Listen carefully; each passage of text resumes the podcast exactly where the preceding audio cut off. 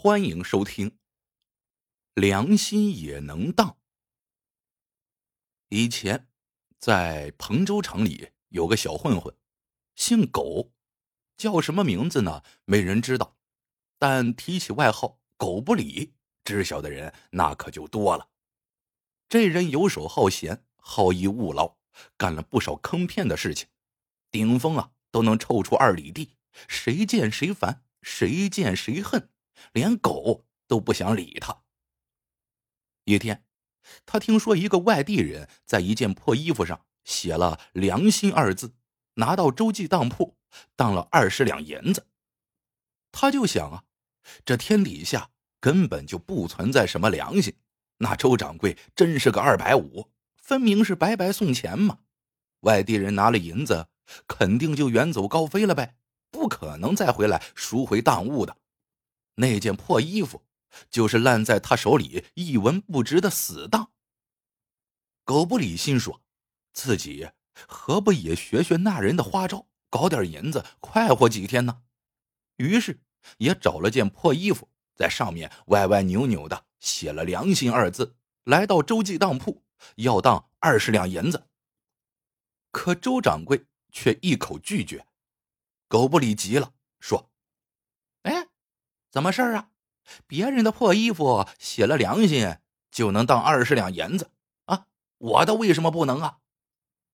周掌柜指着他的破衣服上写的字说：“你看看，你这心不正，所以不能当。”狗不理看看破衣服上的新字，又看看周掌柜的眼睛，知道是话里有话，一语双关，灰溜溜的走了。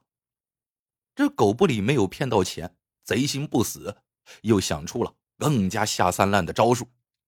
没过几天，他提了一个血淋淋的人头来到了周记当铺，要当人头，这是在威胁敲诈周掌柜呀！意思是说，你若不给我钱，我就拿下你的脑袋。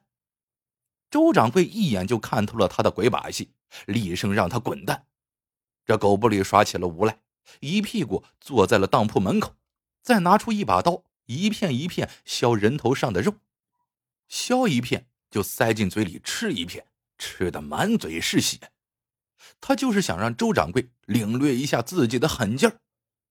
没想到周掌柜也拿着一把尖刀来到狗不理眼前，割下人头的耳朵吃了，又剜出人头的眼珠也吃了，并讥讽的说：“你小看我了。”我的眼睛看物看人能入木三分，还从没看走过眼过。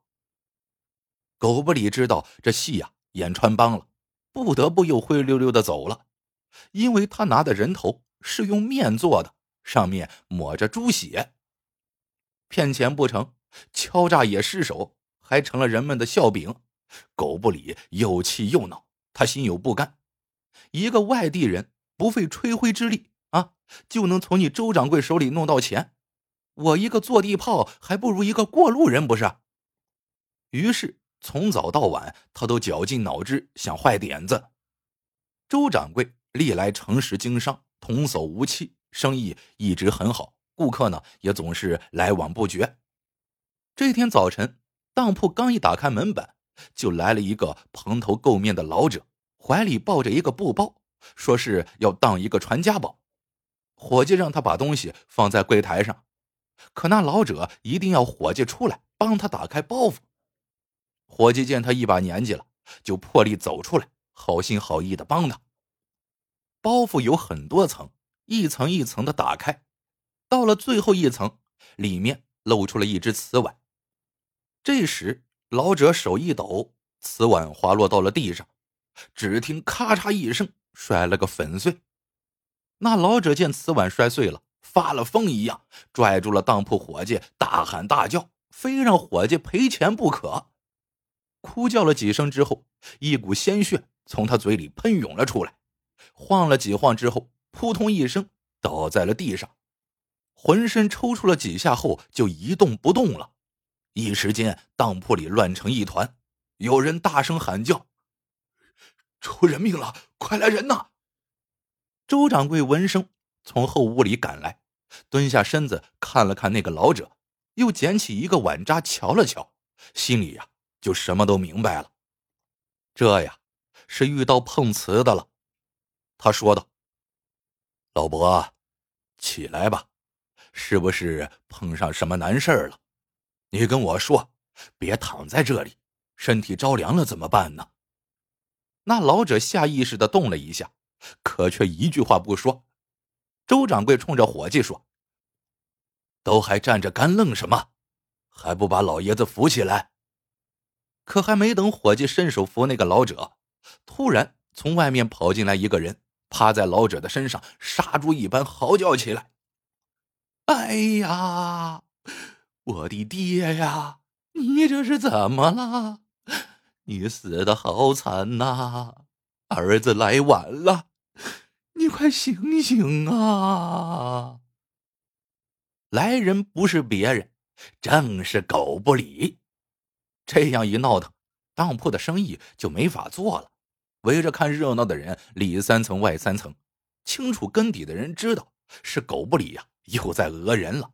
不知根底的人还真以为出了什么人命官司了。狗不理此时站了起来，假惺惺的擦了一把眼泪，说道。周掌柜，我们家的碗是祖传五百年的老古董了，在你的当铺里打碎了。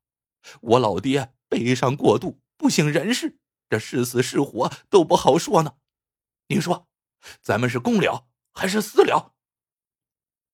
周掌柜心里明白，那老者呢是在装死，嘴里吐出来的都是猪血，自然不会被狗不理蒙住。可是那只瓷碗。的确是在当铺里摔碎的，有口难辩，报了官一时半会儿也弄不清，这会坏了自己的声誉的。周掌柜就想息事宁人，花钱免债，给几个钱打发他们快点走。他说：“你要多少钱？”狗不理见得手了，心里一阵狂喜，脸上禁不住露出了得意的神色。他想狮子大开口，然而。还没等他喊出价格，就见有个陌生人分开众人走上前来，拍了拍狗不理的肩膀，说：“你还认识我吗？”狗不理抬头一看，先是一惊，接着失口否认，说道：“不，不认识，你认错人了。”那我再问你，你有几个爹？死了多少回了？你，你管得着吗？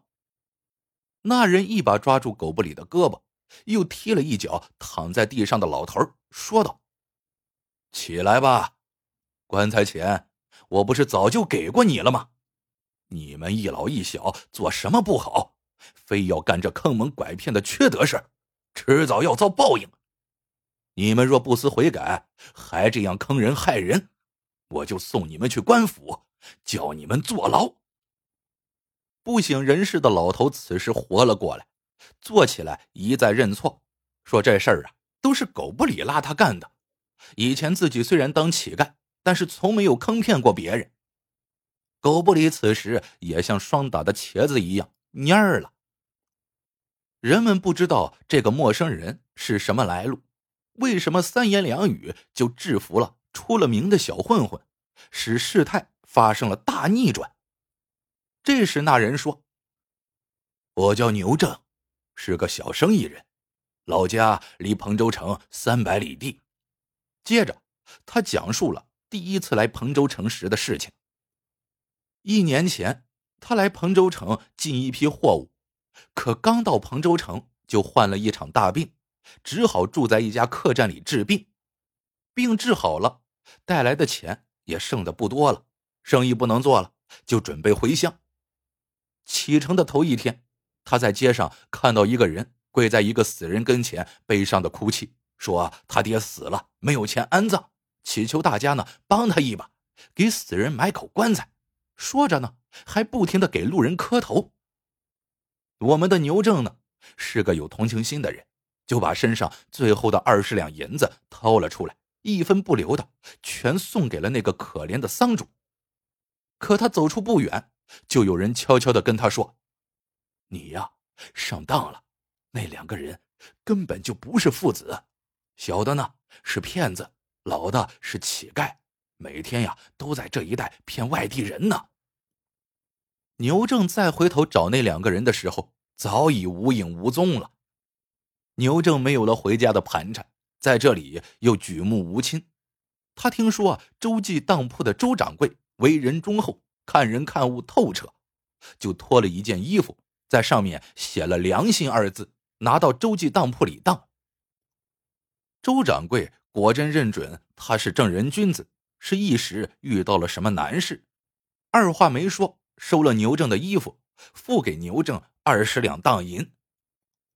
今天牛正是专程来周记当铺赎回自己当在这里的旧衣服的，正巧碰上那两个骗子又在设圈套讹人，就当场戳穿了俩骗子的伎俩，为周掌柜解了围。狗不理心里惊愕不已，他做梦都不会想到。那个占了大便宜的外地人会大老远专程来赎回那件破衣服，天下真有良心存在呀！而自己的心不正，专干见不得人的缺德事，良心都被狗吃了，遭人唾弃，遭人恨，狗都不理，狗都不如啊！从那以后，再没有人在彭州城里见过狗不理了。有人说。他去了很远的地方，干了正当事情，不想再做狗不理了。故事到这里就结束了，喜欢的朋友们记得点赞、评论、收藏，感谢您的收听，我们下个故事见。